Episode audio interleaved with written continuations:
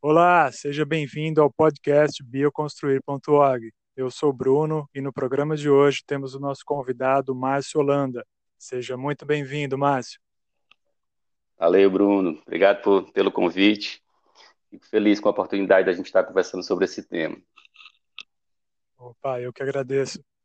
É, como a gente costuma começar aqui, eu gostaria de pedir para você se apresentar para quem não te conhece, contar um pouco sobre a sua relação com a bioconstrução, para a gente ter uma introdução. Pode ser? Pode ser. Vamos lá, tentar fazer assim um bate-bola rapidinho, né? Porque já tem uma história aí com quase 20 anos, eu vou tentar fazer mais rapidinho, mas o meu envolvimento começou na faculdade já, né? Então ali, é, na verdade, em 1999, no século passado, então começou minhas buscas sobre isso. É, antes de fazer arquitetura, eu tenho uma formação técnica em construções, sou técnico em edificações, né, pelo Instituto Federal. E aí já me levou nesse caminho, conheci, trabalhei para arquitetos desenhando, fiquei sócio de dois arquitetos, é, é, bem no início da minha faculdade, quer dizer, passei a faculdade toda trabalhando com arquitetura hospitalar em sociedade com outros arquitetos, né? Tinha, era sócio no escritório. Então, em paralelo à faculdade, fui nessa prática. Então, no fim da faculdade, já estava um pouco exausto disso e, e preocupado com o impacto da, da minha arquitetura mesmo, né, com o que eu estava fazendo. E isso foi ali em 1999. Entre 92 e 99 eu já estava com isso na cabeça comecei a, a pesquisar, né, já para o meu trabalho de graduação, já nesse sentido, né, de algo menos impactante, tudo. E, e o meu orientador me apresentou a permacultura e a bioconstrução. Né, então, foi nesse momento, ali no ano 2000, que eu fiz meus primeiros cursos, né, de, de permacultura e bioconstrução ali. Quem ofertava era o Tibá, né? Eu fiz lá na, na Chapada Diamantina, na Bahia, os cursos com o Tibá, enfim. Então, conheci o tema nesse, nessa época. E voltei, apresentei minha tese nesse momento e decidi trabalhar com isso. Rompi com a arquitetura hospitalar, né, no escritório que eu tinha há oito anos, para morar no campo, né, é, estar um pouco mais sustentável com a minha família recém-criada, né, estava com filhos pequenos na época. Fui morar na zona rural aqui do Ceará. Né, então, morei durante cinco anos ali e é, tentando aplicar né, os conceitos da, da uma construção mais sustentável, da uma bioconstrução. E é, trabalhando para prefeituras ali, né, que era o que sustentava no interior, a gente, eu conseguia aplicar algumas coisas como conforto e tudo, né, mas difícil entrar na, na onda dos materiais diferentes, né. Então, em 2005, eu resolvi, os ventos me tiraram do Ceará e eu resolvi uma experiência, viver uma experiência de vida sustentável numa comunidade no sul, né, passei alguns meses ali e acabei indo para Floripa. Em Floripa, em 2006, é, fiquei lá, né, tentando a vida em Floripa e em 2008 montei meu primeiro escritório de, assim, efetivamente de arquitetura sustentável, né, que é baixo impacto da arquitetura. Então fiquei sócio, é, fundador e sócio de 2008 a 2016 da baixo impacto da arquitetura e ali realmente a gente conseguiu atingir um mercado, que Floripa é um lugar, é um lugar de, dessa clientela, né, que busca isso, né, é, então foi muito bacana. E em 2016, os ventos me trouxeram de volta para o Ceará. Então, eu acabei deixando a minha empresa com o meu sócio, Paulo, e uma nova sócia, a Ana, que chegou. E aí voltei para o Ceará e vim encarar o mercado cearense, né? Voltar para minhas raízes aqui. E aí, 2000 e, é, 2007, não, 2006, do, aliás, 2008 a 2016. 2017, comecei uma nova empresa aqui que estou até hoje com ela, né? Está crescendo a Natural Arquitetura. E, enfim, e aí, é, já com uma bagagem, né, de, desse escritório de arquitetura, hoje trabalho de uma forma um pouco mais é, leve, digamos assim, né, com mais mobilidade, sem, sem muita espaço rígido, assim, físico, e atuando aonde a demanda me leva, né, então, assim, levando a, a bioconstrução, estando com os clientes ou dentro das obras, independente da região, estou me, me colocando com essa disponibilidade. Então, isso é um rápido histórico aqui, até hoje. Né? Sim. Ah, massa, são muitos anos. É, nesse período que você contou, que você trabalha efetivamente com essa tecnologia, o que, que você conseguiu ver de mudança no sentido de profissionalismo, não profissionalismo pessoal, mas a, a bioconstrução sendo vendida como algo profissional, assim, tanto da sua parte como de outras pessoas que você viu surgir nesse meio tempo. Uhum. Qual seria a sua percepção de evolução desse processo? Essa pergunta é bem interessante, né? Porque é, quando eu comecei, desde que eu comecei até hoje, é, ainda existe é, é alguns, alguns ramificações do termo, né? De construir sustentável, bioconstruir, né? E quando eu comecei era aquele, vamos dizer, aquele estilo bicho grilo, pode crer e tal, né? Que estava vinculado ao nome, né? Então, assim, sem confiança dos colegas ou do mercado, então, assim, era o cara alternativo.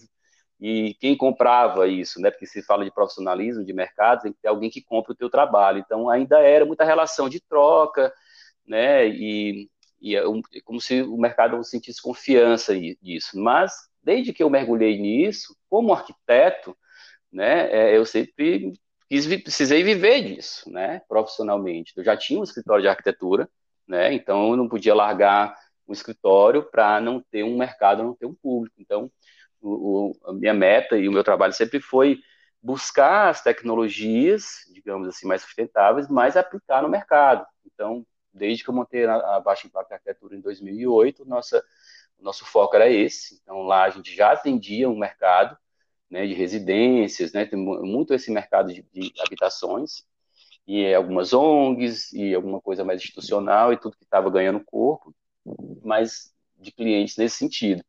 E, e eu, o que eu vejo que até hoje, né, é, eu continuo cada vez mais atuando nesse foco, e eu acho que esse é o, talvez o diferencial do meu trabalho, é a busca de, de praticar bioconstrução de forma profissional, ou seja, é, o mercado da autoconstrução, bioconstrução aplicada na autoconstrução, já está muito bem abastecido, digamos assim, porque tem curso para todo mundo, tem experiência, todo mundo pode entrar nisso e fazer, tentar fazer sua própria casa de forma autoconstruída.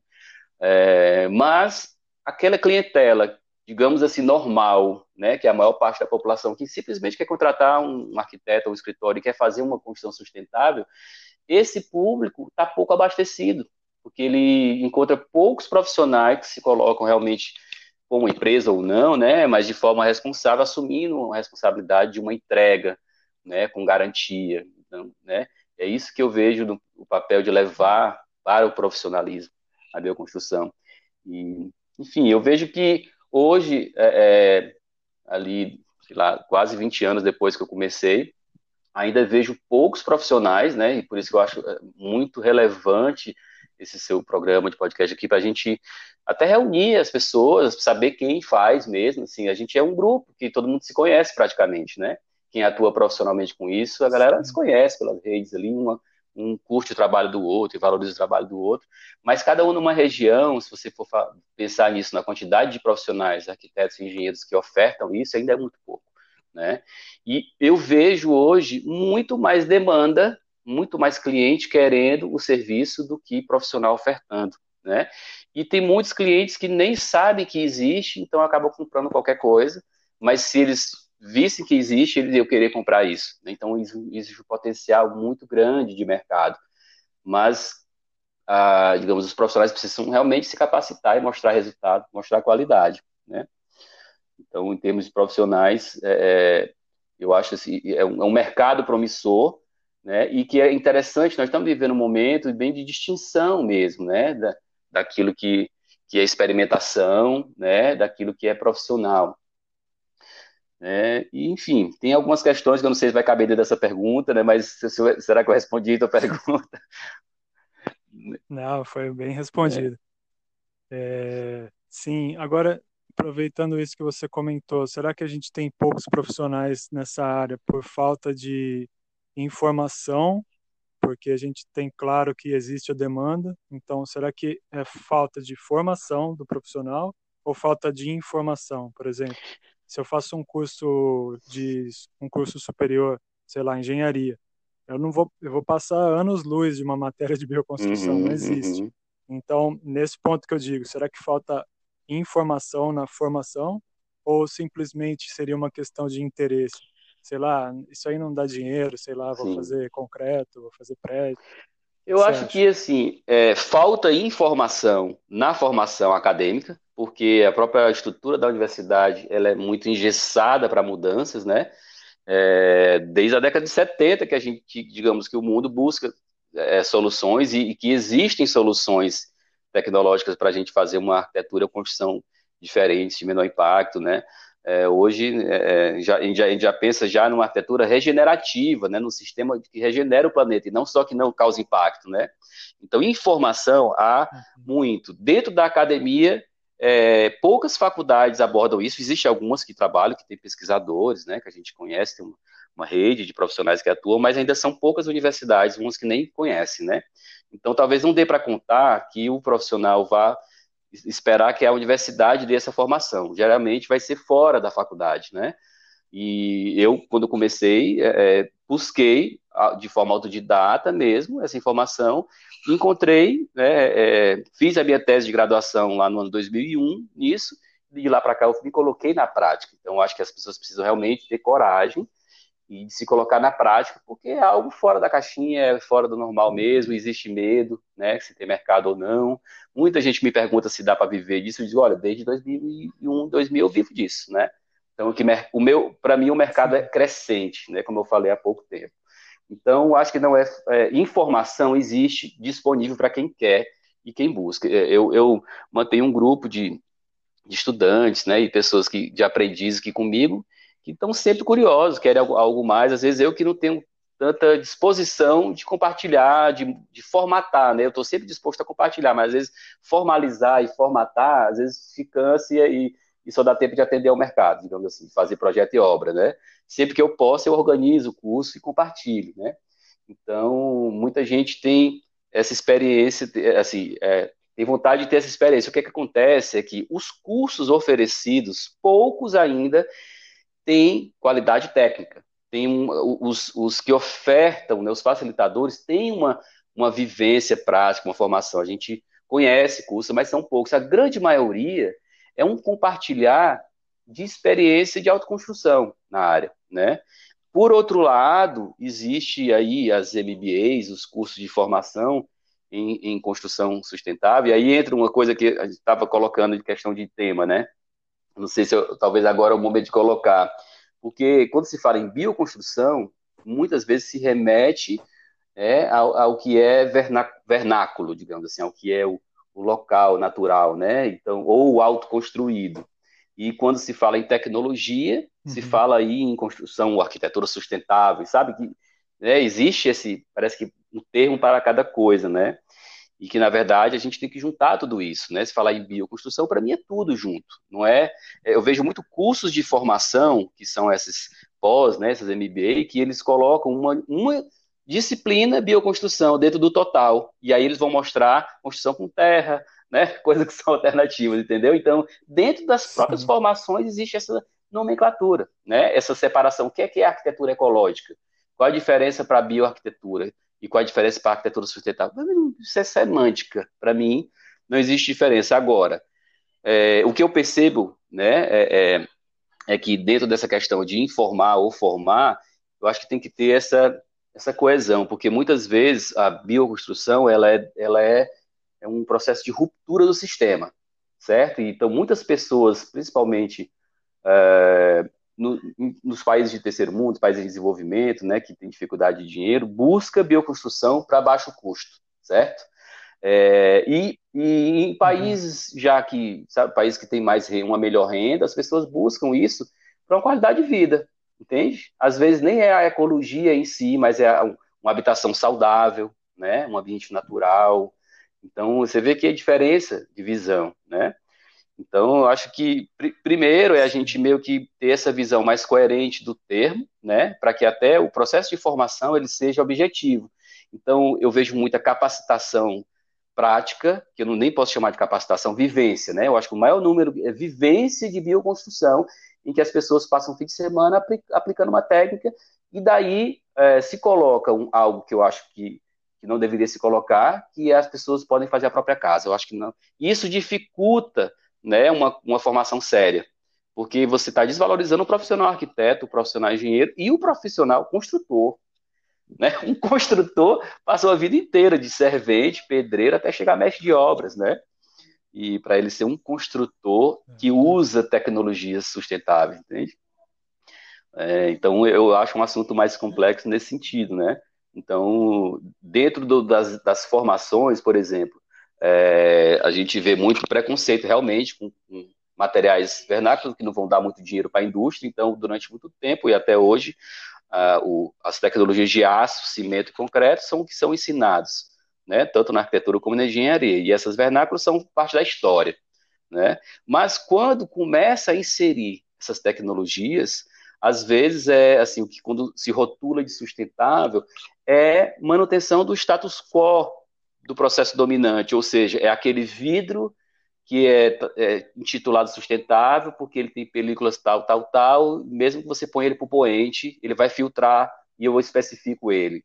Aquele sistema de ar-condicionado que é super eficiente, tal, tal. Mas se eu faço um projeto que eu protejo o meu poente, não preciso daquele vidro especial, caríssimo, e faço um projeto de bioclimatização, não preciso daquele sistema de ar-condicionado, às vezes eu não eu não não nessa classificação, entende? Né, do, do sustentável. Sim. Então, é, eu acho que até no processo do ensinar, isso devia ser quebrado, né? Essa questão do que é que é a arquitetura sustentável, ou seja, tecnológica, e o que é que é bioconstrução, e aquilo vernáculo, entende?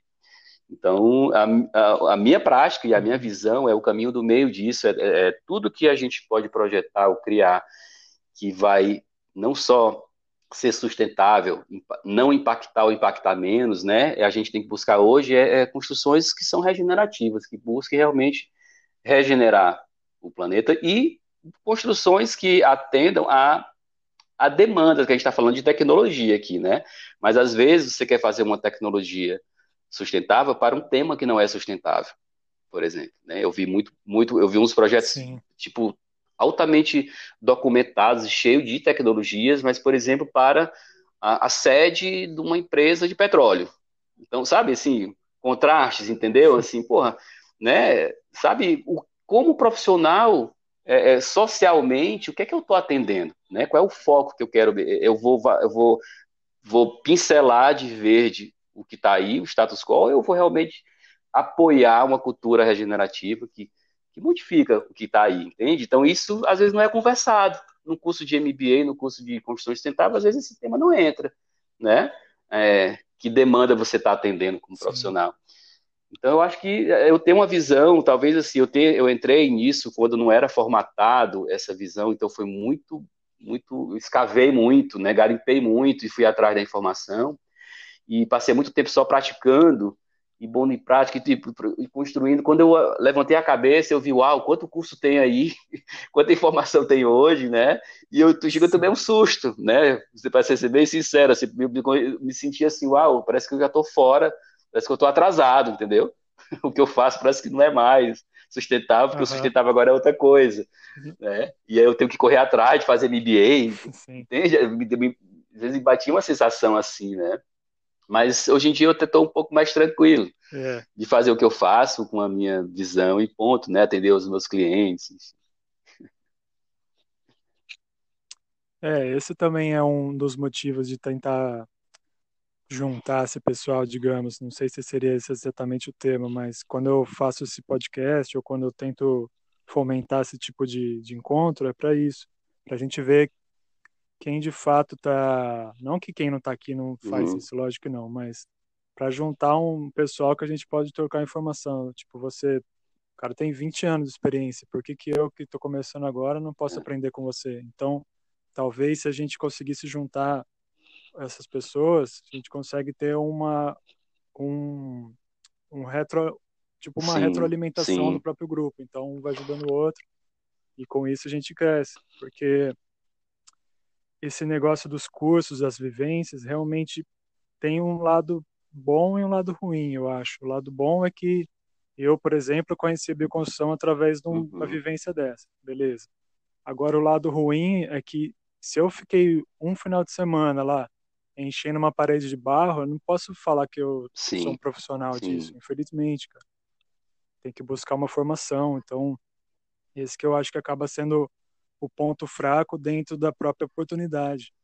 Então, tendo o seu ponto, sua visão, como você acha que seria uma forma da pessoa que está realmente afim se capacitar e chegar a um, não sei se teria uma espécie de comprovação, acho que isso foge um pouco do que a gente trabalha, mas se ela está realmente apta para vender um serviço desse, será que existe uma forma da gente? Então, cara, assim, eu, eu com, com o desenvolvimento do meu trabalho, é, eu acabei formatando uma metodologia até de, de, de, verificação, de aferição do que é de uma visão sustentável de construir, entende?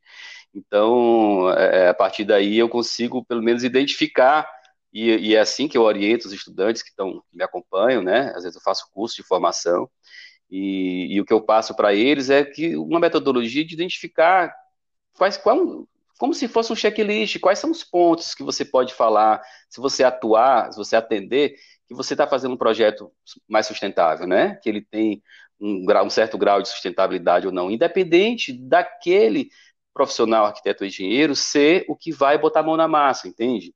Então, assim, eu vejo que, talvez, eu acho que o que complica é uma visão que, é, que veio da permacultura, digamos assim, desse movimento. Assim, eu fiz dois cursos de permacultura no ano 2000, assim, há muito tempo que eu estou envolvido com isso, mas ao mesmo tempo eu tenho uma visão crítica, né? Do, essa coisa do faça você mesmo e da, do profissional generalista ao extremo, que ele tem que fazer tudo. Ele tem que ser tudo, entendeu?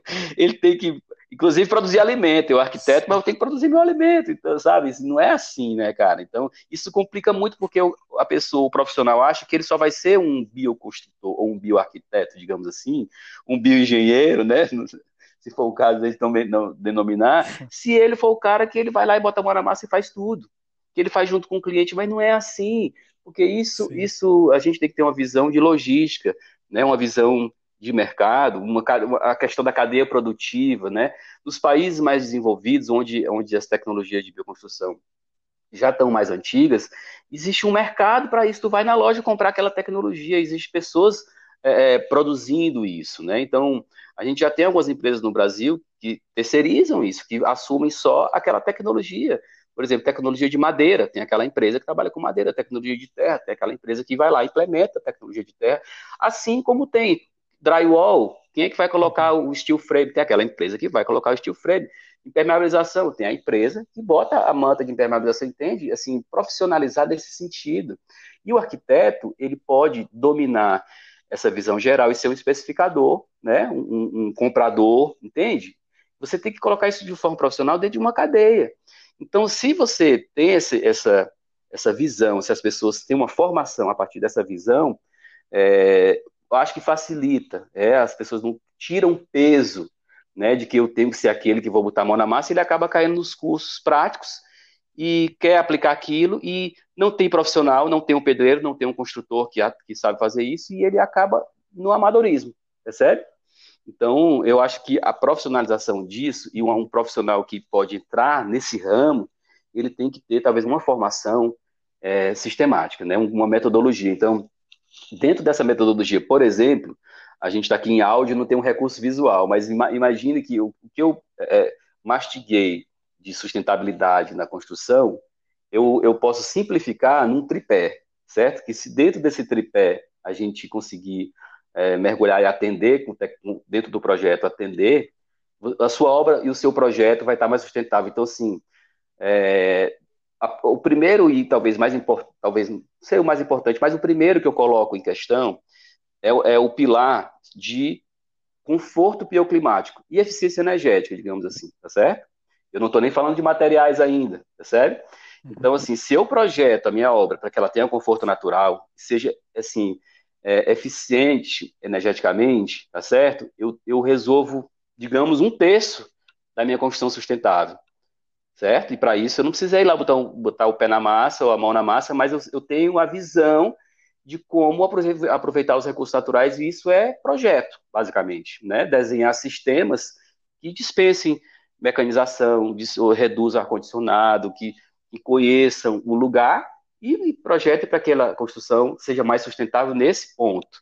O outro lado, se eu conheço, e o, outro, o outro pilar desse tripé, eu posso colocar ali, que são as tecnologias de saneamento que vão estar integradas ao paisagismo. Por exemplo, eu vou, vou resolver a minha água, né, os meus dejetos, e vou, eu vou devolver isso para a natureza de uma forma que eu estou beneficiando o jardim ou, ou, irrigando a vegetação, uso a vegetação como elemento construtivo, né, como elemento de barreira visual, ou barreira térmica, enfim, barra vento. Então eu estou resolvendo e estou deixando de impactar, né? Eu estou tratando bem da minha água, guardando água da chuva, reciclando essa água no meu jardim. Então esse é um outro pilar muito importante e muito simples de resolver, tá certo? Com tecnologias ao, ao alcance de todo mundo. O terceiro pilar, né, para a gente fechar esse uhum. tripé, e talvez seja o mais complexo, aí a gente entra nos materiais e nas tecnologias construtivas, que é o que se, se talvez seja o ícone da bioconstrução, é o que mais se fala, é o material que eu estou usando. Se eu uso cimento, eu não sou bioconstrutor, porque está usando cimento. Porra, não é assim, velho. Porque se eu não usar terra, eu não sou bioconstrutor. Então, assim, existem uns estigmas que esse, isso tem que ser quebrado. Porque quem tem essa visão tem uma visão fragmentada, não tem uma visão de, de um todo, como o método que eu estou apresentando aqui. Então, dentro de materiais e tecnologias, sim, eu vou buscar os materiais que tenham uma menor pegada, né, que sejam mais naturais, que sejam mais locais e que sejam eficientes, né, e que tenham tecnologias que, além de ser sustentáveis, de menor impacto, vão beneficiar a obra, são, são funcionam na obra. Por exemplo, não é simplesmente eu pegar uma telha que é de materiais reciclados, e se ela não vai resolver meu conforto, porque o telhado aquece a casa, a obra, né? Então eu tenho que avaliar tudo dele. Então, nesse viés, aí que a gente entra, eu vou lá fazer os cursos, eu vou entender da madeira, eu vou entender né, é, da terra, mas imagina que eu vou, se eu vou especificar uma construção de madeira laminada colada, eu vou terceirizar para alguém que faz isso. São empresas que executam isso. Se eu vou trabalhar com uma taipa de pilão na obra toda, tem empresas que fazem isso. Se eu for fazer é, Adobe ou um PowerPic, né, ainda não tem empresas. Aí nesse ramo, nessa área, é uma coisa muito interessante, porque dentro do, da, da, do meu processo de trabalho, como eu especifico, eu atuo dentro desse tripé, essa é a minha visão de método, tá certo? Mas quando eu entro nesse viés aqui de materiais, se eu não me jogar para produzir os materiais ou trazer a tecnologia, ela não acontece na minha obra. Aí é teoria. Então, aí sim, eu estou me colocando atualmente como um, um, produtor, um fornecedor de algumas coisas. Por exemplo, eu trago madeira de demolição ou madeira é, plantada, de reflorestamento. É, é, como eu morei em Floripa, eu, eu tenho canais de, de, de fornecedores e eu trago para o Ceará a um preço muito menor do que as madeireiras locais, por exemplo tá? Mas eu faço isso individualmente, mas eu posso ter uma estrutura que eu posso facilitar para os colegas arquitetos e engenheiros também especificar esse material se eu articular uma logística, trabalhar no, digamos, no, nessa cadeia produtiva. Em relação à terra, eu vou lá e produzo o adobe para o cliente, ou eu, eu né, consigo uma logística que a, a construção com terra é viável, né? Mas se eu não for atrás, isso não acontece. Então, acho que esse é meio que o calo da coisa funcionar, entende? Mas não necessariamente que todo arquiteto, que todo engenheiro precise ter essa vivência prática. É legal que sim, porque ele vai saber especificar até, mas é, imagina que se isso se estabelece uma cadeia produtiva, o seu mercado oferta, você dissemina a bioconstrução, porque as pessoas facilita para a vida das pessoas, entende? Você pode atender para o cliente direto, mas você pode fornecer para o seu colega, né? Então, nesse ponto que eu vejo assim, o profissionalismo, nesse uhum. sentido, a gente encarar as tecnologias sustentáveis né, e até as vernáculas com o profissionalismo de qualquer outra tecnologia que se coloca na construção, qualquer uma. Né? Então, assim, se fala muito que é sustentável uma obra seca, digamos assim, uma, uma construção seca, né, que não envolve processo dentro da obra, pré-fabricado, e realmente tem o, o, seu, digamos, a sua parte sustentável, porque né, a obra é rápida, não tem resíduo, porém também tem muita energia incorporada anterior, não tem? Então, assim, é, você pode usar isso, mas com, com, critérios, né? E se você coloca tanto a madeira como esse, esses três itens básicos do, do, da construção sustentável, para mim, que é, é, tipo, valorizar e incrementar o uso das madeiras, né, dos tipos de madeiras, tanto de demolição, né, como madeiras plantadas, né, é, o, a terra crua em suas várias técnicas de aplicação e a vegetação como elemento construtivo, seja telhado jardim, né, parede verde, enfim, né, usar isso como recurso de construção. E a gente tem que, que colo colocar isso dentro de uma cadeia produtiva. Então a gente facilita, ou seja, um profissional que quer ser um bioarquiteto, digamos assim, né? É, bioconstrutor pressupõe que ele vai para a obra, mas que ele, que ele seja um bioconstrutor. Ele não precisa botar a mão na massa em tudo, ele pode ser um articulador de tecnologias, né? De produtos que são ofertados no mercado. Então, a minha visão hoje, assim, talvez o meu trabalho maior hoje é de, de até para viabilizar as minhas obras e daqueles que chegam a mim como colaboradores ou como parceiros, é que eu, que eu estabeleça uma logística dentro dessa cadeia produtiva que viabilize esses materiais e possa ser expandido, né? Que a bioconstrução se expanda e que as pessoas percebam que é uma tecnologia como outra qualquer, sabe? Que tem que, tem que ter o mesmo critério técnico de qualidade, de apresentação, de estética e de responsabilidade técnica, né, cara? Com certeza. Poxa, muito boa. É... Ah, cara, acho que foi bem completa essa última resposta, englobou muito do que eu pensava. Então, acho que podemos encaminhando já. Se você tiver um, umas últimas considerações, um recado que você. Então, eu, eu vejo que, assim, para a gente fechar, é, dentro dessa mesma linha de raciocínio que eu estou levando da profissionalização, é assim: quem é o mercado que compra, né? Que dentro de profissionalização também você tem que proporcionar um bom produto, mas tem que ter o um mercado que compra. Então, o mercado que compra, ele tem que, digamos assim, é, é, perceber que tem essa oferta com qualidade, né? Mas o que, é que eu tenho percebido? Quando a gente fala de construções é, com tecnologias vernáculas, em alguns setores ainda há preconceito, né? Principalmente, o que é até contraditório, quando ele é, digamos assim, uma, uma, uma, atuação mais social, tem muitas pessoas em comunidade, tudo que acha que a construção com terra ainda é para pobre, tá certo? E que quer comprar do material de construção. Então, uhum. é, eu vejo que quando a gente consegue é, atender a um mercado, por exemplo, que tem poder aquisitivo e que você pode divulgar isso de uma forma ampla, como obra de qualidade, com esses itens vernáculos, esses itens de bioconstrução, você consegue ampliar assim, o, o alcance do nosso trabalho, entende? Assim, que, que até mesmo para levar para a construção de interesse social essas tecnologias, né? Então, eu acho que a gente tem que, que fazer coisas de qualidade para um mercado que ele é crescente, tá certo? E divulgar isso de uma forma bacana, visual, publicar dentro do, dos, de, de todo o que existe de publicação de arquitetura, de construção, para valorizar o trabalho, né? e também de, em todos os seus níveis, porque você pode fazer esse tipo de trabalho para qualquer digamos, nicho social, de alto padrão financeiro, como, como uma condição social, dependendo das tecnologias que você escolha, né? Então, eu acho que a gente tem que ter, além dessa, dessa metodologia, a tecnologia com qualidade, com estética e uma boa divulgação desse trabalho, né? Para que a gente consiga. A minha visão e a minha meta, Bruno, é assim: é que isso seja encarado com normalidade, entendeu? Assim, que fazer bioconstrução é uma escolha tecnológica, não é uma, uma alternativa, percebe? Assim, é uma coisa ok, eu quero fazer tá ali, o mercado me oferta. Né? Essa é a minha visão. E eu vejo que o que eu tenho trabalhado muito para um público que pode comprar uma arquitetura, uma, uma linda arquitetura, uma linda construção, com, com uma boa estética, com essas tecnologias que muitas vezes elas são vinculadas a uma estética razoável ou uma aplicação não tão técnica, entendeu?